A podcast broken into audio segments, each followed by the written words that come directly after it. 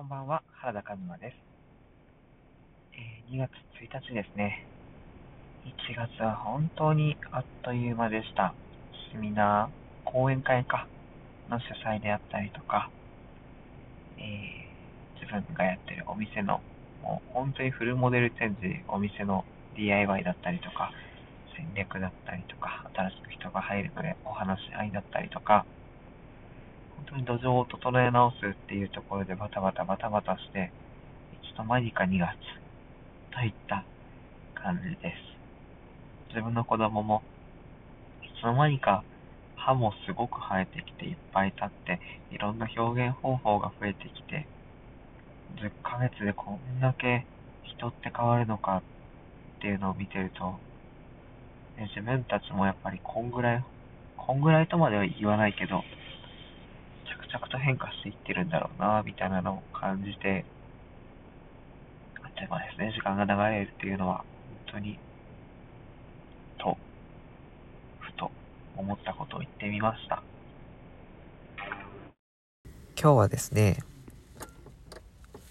このテーマについて話そうって思ったんですけど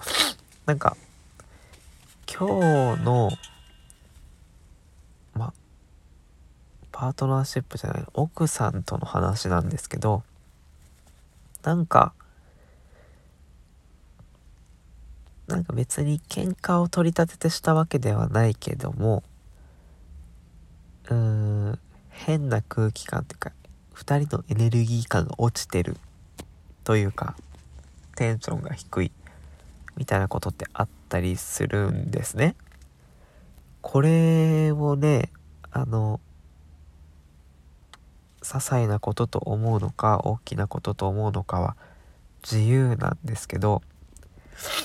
完全にあこの今の奥さんのこの態度は自分の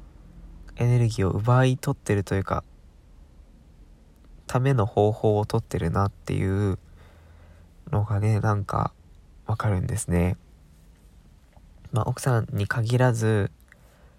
この友達は言い訳をすることでとかこの友達は人に依存することでとか僕の場合だったら大事な場面で責任を取らないこととかちょっとはぐらかしちゃうとこととかえー変に口が立つから言い訳することとか先延ばしにすることですね。これすごく大事だと思うのが自分がどういうパターンで目の前の人だったりとか周りの人のエネルギーを取ってるというか下げて一緒に下がっているとか奪っているっていうのをもう自覚する必要があるなと思う次第です。これはもちろん本人にもね話すつもりなんですけどその態度そのアクションが人のエネルギー取ってるよってフィードバックしてあげることが大事だなって思うんですけどやっぱりそれって言いづらいじゃないですか。なかなか勇気がいるし自分が嫌われたら嫌だなそれでとか。もちろんタイミングだったりその文脈の前だと後のことだったり気にすることはあるけどもそれを伝えていける自分でいたいなと思ったのでこに留めておきました。もちろん奥さんに限らず友達だったりとか一緒に生きていきたい人大事にしたい人ですね。いやそれをね言っていきましょう。皆さん皆さんってほども聞いてないでしょうが。全然すごく落ち込んでるわけではないんだけどあそうだそうだっていうのを思い出したのでこのテーマにしてみました。まあちょっと今日は早く終わろうと思うんですがちょっとまとめると自分がいつどういうアクションで目の前の人や周りの人のエネルギーを下げたり奪ったりしてくるかっていうことを自覚すること。で自覚する方法は聞いてみる。大事な人に聞いてみること。自分でも気づくこと。ですね。プラスそれをフィードバックできる強い自分でいたいなと思うのでよかったら一緒にやりましょうというそんなお話をしてみました。えー、っとですね。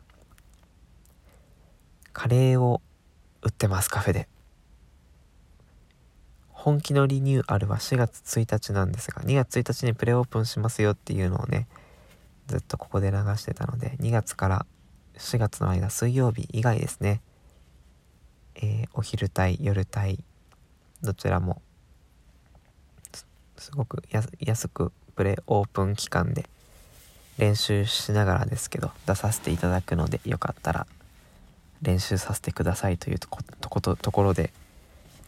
聞いてくださった方是非お会いしましょう。そんな感じで今日は